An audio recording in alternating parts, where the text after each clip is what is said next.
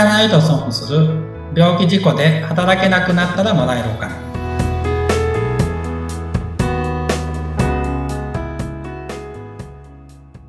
社会保険労務士の梅田です。ご一緒するのは水野ゆきです。今回もよろしくお願いいたします。よろしくお願いします。さて、えー、今回はですね、前回からの引き続きにはなるんですが、えー、ずっと障害の状態の話話についてお伺いしてきていて、前回2回は精神疾患についてお伺いをしました。はい。梅田さん、今回はどのお話をしていただけますか？今回は、えっと、死体の障害、あの、体が動かないっていう障害についてのお話をしたいなと思います。はい。死体障害での相談案件も多い方ですか？そうですね。多いですね。うんと、まあ、精神が半分ぐらいだよっていうお話をしたと思うんですけど、はい、死体が3割ぐらい。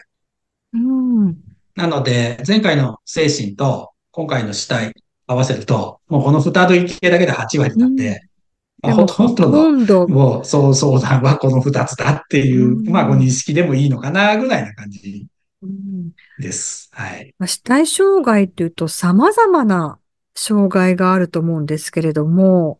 そうですね。いろんな理由によって体が動かなくなる。うん、っていうことですね。だからまあ対象者が多いっていうのも、やっぱり、まあご相談多い一つかなとは思いますね。うん、うん、この死体障害の場合ですと、どういったところが、えっ、ー、と、難しいポイントであったりとか、こう、対処するのに気をつけた方がいいところっていうのはありますか？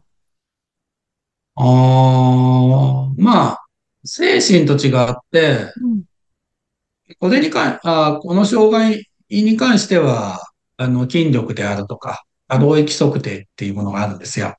はい。どのぐらい筋力があるかなとか、どのぐらいこう腕が曲がったりとか、っていう、これ可動域って言うんですけど、はい。まあ、どのぐらいね、あの、そういうのが動くかっていう審査がある、あの、診断があるので、あの、そういった意味だと所見は出るんです。はい。うん。だから、精神よりは認定はぶれにくいなっていう認識はしてます。そうか、うん、前回は精神疾患だと、こう、認定のブレが、先生もそうだし、っていうところで見る人によってブレがあるっていう話でしたが、この死体障害については目安となる数値があるわけですね。そうです、そうです。まあ、筋力が半半減しているとか、うんうん、全くないとか、うん、まあ、可動域も全くないとか、どのぐらいの角度まで曲がるとかっていう、まあ、全部測るんですけど、えっ、と、それが、うん、まあ、出るっていうのは、まあ、精神と比べて請求はしやすいにはしやすいですよね。うん、だから、その、働いていても、もらえるってことにはなりますよね。もらえる可能性は高いということにはなりますね。これは大きな違いですね、精神との。そうですね。やっぱ所見が出るんで。だから、うん、まあ、半身不随の人とかで普通に働いている人はいっぱいいますし、車椅子で。はい。でも普通に働けるじゃないですか。パソコン使えるし。うん。うん、あの、コミュニケーション取れるし。はい。なんでこうやってズームでね、あの、打ち合わせすることもできますし。うんうんとか。なんで、まあ、普通に働ける人もかなり多いんですよね。うん。うん。それでも、まあ、いただけることはあるということなんですね。うん、まあそうですね。で、あの、身体で難しい部分っていうと、うん、えー、っと、その筋力測定と可動域測定っていう部分は、要はあの、理学療法士とか作業療法士って、まあ国家資格の方が、まあ測定してくださるんで、まあそこに関してはそんなブレないんですよね。はい。で、えー、それを受けて、えっ、と、まあ、何メートル歩けますかとか、うんうん、まあ、立ったり座ったりできますかとか、うん、まあ、そういうものを書くところがあるんですけど、うん、あの、お箸でご飯食べれますかとか、はい。まあ、そこの部分が、結構、その、うんと感覚的な評価になりやすいので、そこの部分で、こう、ちょっと認定がぶれるかなってところありますね。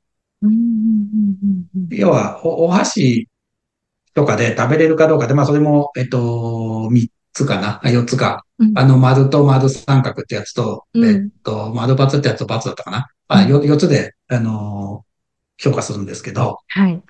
それを要は丸三角とするか、三角バツとするかとかって、まあ、さじ加減の部分って結構あったりするじゃないですか。ぶっちゃけ。なんで、その辺で、うん、ちょっと、まあね、先生が重めに書いたりとか、まあそういう、まあちょっと軽めに書いたりとか、まあいろいろあるんですけど、先生によって癖が。まあその辺で結構似てくれたりするところはあるかなとは感じてます。どういったご相談が多いですか？この死体障害の方の申請については。ああ、まあどういった相談？まあ、まあご病気としては脳梗塞になって肩麻痺になっちゃったとか。あはい。あと交通事故にあって。うん。あとはまあ、なんですかね、難病とか脊髄を痛めて動けなくなったとか、まあ難病とかでね、脊髄痛めてとか、あとリウマチとか、まあいろいろなんですけど、はい。まあその辺でこう、働けなくなったから、どうみたいな話とか、うん、あと、うん、働いているけど、うん、まあ請求したいみたいな相談も結構ありますね。うん、なんで、精子、あの、に、えー、っとね、身体の場合って2パターンかなと思ってまして、依頼される方のパターンって、一、つは精神疾患と一緒で、自分で調べてやるのが大変で、要は外出が大変なんですよ。体が動けないから。うんで、あの、で、まあね、体も不自由なので自分でいろいろ調べて自分でやるっていうのが大変だから、うん、それをお願いしたいわっていうパターンが一つ。はい。で、まあ専門的にやってくれるしよねっていうところでお願いっていうパターンが一つですけど、まあもう一つは働いていて時間が取れない。要は平日に手続き、有給取っていかなきゃならないじゃないですか。うん、なんで、頼むわ、みたいなケースが多いです。この2パターンですね。まあ時間を買う感じですけど、そっち側の方は。うんうんうん、まあ普通に働いているので、うん。うん。で、いちいち自分でね、あの、仕事も大変だから、うん、あの、自分で調べたりも大変だし、実際自分で手続き行く時間もないから、頼みたいわっていう、その2パターンが多いかなっていう感じですね。この相談にいらっしゃる方の中で、うん、なんていうのかな。ネックになってるとこっていうんでしょうかね。この問題になりやすいところってありますか？ここが問題で、本当はもらえないと思ってたんだけど、いや、実はもらえたんだよとか、もらえると思ってたんだけど、もらえなかったよみたいな境があると思うんですが。あ、まあ、境のケースはまあやってみなきゃわかんないんで、境のケースはやりましょうっていう判断してますけど、あ,、うんうんうん、あの、まあ実際診断書を取らないかわからないので、えええっ、ー、と、ただ、まあ、その診断書で注意する点としたら、うんとこれも結局、えっと、前回の精神の話と一緒で矛盾点探しの話になるんですけど、あはい。あの、引力とか可動域の部分が初見出るって言ったじゃないですか。ええ。で、その体を動く動かないとか、その辺の、その足が逃げるとか、どのぐらい立てるとか、何メートル歩けるとか、まあそう、そういうとこがあるんですけど、別で。うん、で、そこは結局こう、整合性が取れてるかどうかみたいなところは結構診断書見る上で僕は注意してたりしますね。うん。要は、要は筋力とか可動域が、うん、えっと、すごく重いのに、うんうん、えっと、普通に、あの、歩けるとか、あの、お箸とか握れるとか、そっちの方がめちゃめちゃ軽かったらおかしいじゃないですか。うんうんうん。筋力がなくて、可動域もないのに。まあ逆のパターンもあるんですけど、だから上と下ってほぼ、あそこの上のその、なんだろう、上にその、初見の出る部分があるんですけど、あの、筋力測定とかの部分が、うん、そこの部分と、下、下の、その、から、えー、っと、階段登れるだことの何メートル歩けるだことの、うん、えー、立ち上がったりできるとかそういうところが、整合性が取れてないとおかしいんですよね。一つの書類として。うん、で、結構整合性取れてないケースが多かって。これはどうしてですか？見る方によって違うからですか？見る方によって違いますね。あ見る方が違うには違う。そう、見る方が違ったりします。うん、し、あのー、あともう一つは、うん、ここで整形外科の領域なんですよね。うん、うん、うん。うん。だから、整形外科が主治医のケースは大抵しっかり書いてあります。ご専門なんで。うん。だから、まあ、交通、あなんだな、主治医が整形外科のケースは、そんなにトラブルケース、トラブルつうか、そこの部分に関して、まあ、他に大変な部分はもちろんあるんで、あれなんですけど、あの、そこの部分に関して、どうこうなるケースってそんなにないなと思うんですよ。整形外科ついてたケースだと。ええ。ただ、体が動かない理由って、うん、それだけじゃなくて、えっ、ー、と、パーキンソン病とかって、こういう病気あるんですけど、ええ。それってあの、精神だ神経系の病気なんですよね。で、あの、要はあの、神経が、こう、うまく機能してないから体動かないみたいなケースも結構体動かない死体の障害の場合ってあるんですよ。ええ。そうすると、主治医は整形外科じゃないんですよ、そのケースって。あ、そうですね。神経の先生が主治医になるんですよ。神経内科とかっていう、一般的に言われるところの先生が主治医になるんですけど。はい。で、まあ、あのー、っていうと、その先生って、もちろんあの神経の治療に関してはご専門なんで主治医になってらっしゃるんですけど、うんうん、体動く動かないってその整形的な部分ですよね、それって。うん、うん、それに関してはご専門じゃないんですよ。なるほど。うんうん、で、その先生が診断書書くと結構違ったりします、正直。ご専門じゃないので。かなりの裏話ですね。しょうがない、しょうがないですけどね。うん、あのお医者さんも神様じゃないと僕も思ってね、えー、何でもかんでもできるわけじゃないんですよ。大谷翔平みたいに。うん、なんで、あの、刀流でもなく。そうそう、納豆流。あの、神経に関してはご専門だけど、うん、整形の部分に関してはもちろんご専門じゃないので。うんうん、でもその、ね、死体で求められる診断書っていうのは、えっ、ー、と、整形外科が基本的にはの先生がご専門の診断書を、その、ご専門じゃない神経内科の先生に依頼するみたいなパターンになっちゃうんですよ。結構その辺とか大変だったりしますね。その辺はやっぱりいろんな書類を見てらっしゃる梅田さんじゃないと気づかない点だったりしますよね。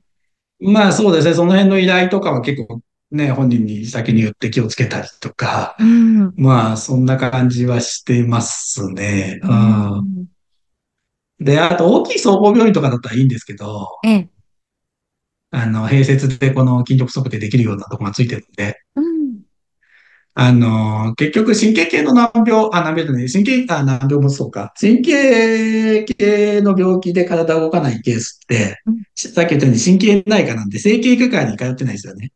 で、大きい総合病院じゃなくて、個人医の場合って、まあ、神経内科は神経内科、整形外科は整形外科で別の病院じゃないですか。はい。そうするとね、主治医のとこで診断書書けなかったりするんですよ。あ、そうなんですね。だって神経内科ですから、主治医が。うんうんうんうん、神経内科に筋力測定測るものなんてないんですよ。うん設備が、うんうん。だって神経内科ですから。ええ。そうすると、どっか整形外科紹介していただいて、そっちで書くとかやらないとできなくなるんですよね。うん。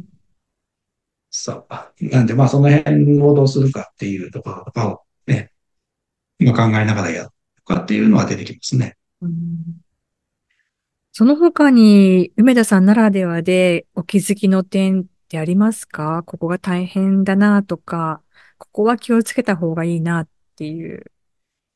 ああ、でもまあ、その辺かなとは思いますけど、うん。うん。まあ、特に気をつけているところは、そうですね。うん。なんで、その辺を注意しながら、やっぱり、えー、作成していくっていうのは、まあ、細かいの言えばいくらもあるんですけど、まあ、一番大きいポイントかなと。で、まあ、僕が一つ目安してるのは、身体障害者手帳って大体持ってるんですけど、みんな。はい、ええ。身体障害者手帳の等級で、まあ、4級ぐらいがあったらもらえる可能性あるかなっていうような判断をしてます。4級があったらもらえる。可能性があるかなっていう感じをちょっと思ってたりしますね。大体この、あ全部が全部リンクしてるわけじゃないんですけど、身体障害者手帳の等級から1等級引いた等級が年金の等級にほぼリンクしてるんですよ。なんで、4級障害だと年金でいう3級障害相当っていう判断にはなるので、違うケースありますよ。違うケースもあるんですけど、あのー、一般的にはそういう判断をしても大丈夫なので、うん、そうすると3級だと初診日は厚生年金だったらもらえるなって感じですよね。あ、そうです。以前何かお話がありましたよね。年金によって違うっていうことだね。そう、あの初診日によって。で、うん、国民年金だと3級はもらえないので、うんうん、あれなんですけど。だからもう身体の3級があれば2級相当なので、ええ、まあ初診日どこでもまあ、納付要件さえ整っていればもらえるかなっていう判断はしてますし、3級、えっと、身体障害者手帳4級相当だと初診日が厚生年金であれば、いけるかなっていうような判断とかをしてたりします、ね、いずれにしても、この障害の等級がご自身で持っていらっしゃるのであれば、一度それが何級なのかっていうのをまあ、その辺はかなり、かなり参考になると思います。はい。で、4級なのか3級なのか、このあたりが、まあ、もらえる線になってくるので、まあ、不安であったりとか、まあ、自分では調べきれないっていう方は、やっぱりプロの方にお願いした方がいいですよね。ああ、そうですね。あ、そうだ。それであともう一個思い出した。うん。えっ、と、なんか、障害認定日の特例ってあるんですよ、死体の場合って。はい。で、まあ、えっ、と、年金の3要件のところで、障害認定日の話したと思うんですけど。はい。あ、さあ、それはしてないか。あ、してないね。認定日の話もしていただいてあの、請求の種別のとこでしたのか。で、その障害認定日って初診日から1年6ヶ月経過したところを基本的には障害認定日で言ってるんですけど、うん、はい。えっと、まあ、脳梗塞とか、うん、まあ、脳血管疾患ですよね。はい。それによって障害が生じた場合って、えっと、1年6ヶ月待たずに6ヶ月を経過したところで症状が固定したらそこ障害認定日とすることってなってるので、うん、1年6ヶ月待たずに請求できることもありますね。うん。うん。その病気の状態によっては、その、障害認定日が変わってくるっていうことでしたね。まあまあ、特例が使えるケースもあるので、死体の場合。うん。うん、とか、あと人工骨頭って人工の骨をはめるケースとかもあるんですけど、死体不自由だと。うん、まあ、それも装着したところかなっていうことにはなってるので、うんうん、まあ、その辺で、まあ、必ずしも1年6ヶ月のケースばっかりじゃないっていうところはちょっと、まあ、精神とは違うかな。精神は必ず1年6ヶ月なんで、うんうんうん、まあ、そこはちょっと違うかなっていうところはありますね。あの、補足するとすでまあ、いずれにしてもやはり、ご自身で調べきるのが大変なことが多そうな気がしますので、一度プロの方にきちんとご相談されて、それから考えるっていうのもね。まあ、まあそうですね。これ聞いていただいて、まあ大変そうと思ったら、まあ相談した方が早いかなと個人的には思いますけど、ね、これ聞いてはなんとなくわかるな、みたいな感じだったら、自分でやってもいいかなと思いますけど、うん、まあそこってね、人の、えー、っと、そうね、金融をちょっと勉強してた人だと私は分かってするので、うん、あの、まあ人によって違うと思うんですけど、うんうん、全然ちんぷんかんぷんでこれ聞いても何言ってるか分かんないぐらいな感じだったら、多分頼んじゃった方が早いかなっていう気もしないでもないです。あとはね、あの、先ほどのお話じゃないですけど、働いてて時間が取れないってなるとね、平日に手続きに行かなくてはいけないっていうことが多いですもんね。まあ、多いというか、まあ、必須ですね。必須ですか？そうなんですね。あの、年金事務所行かなきゃならないので、うん、行政って夜空いてないですからね。土日も空いてないのでね。空いてないですね。はい。なので、まあ、ちょっとなかなか、働きながら、あの、もらうっていう方は特にそうですよね。申請が難しいっていう方も多いかと思います。日程的に。そういった時は、ぜひ、プロの方、頼っていただければなと思います。このお話お話についても、請求の仕方であったり相談方法などは、テンポイントの会社のホームページご覧いただきたいかなと思います。はい。はい。ということで、今回もどうもありがとうございました。ありがとうございました。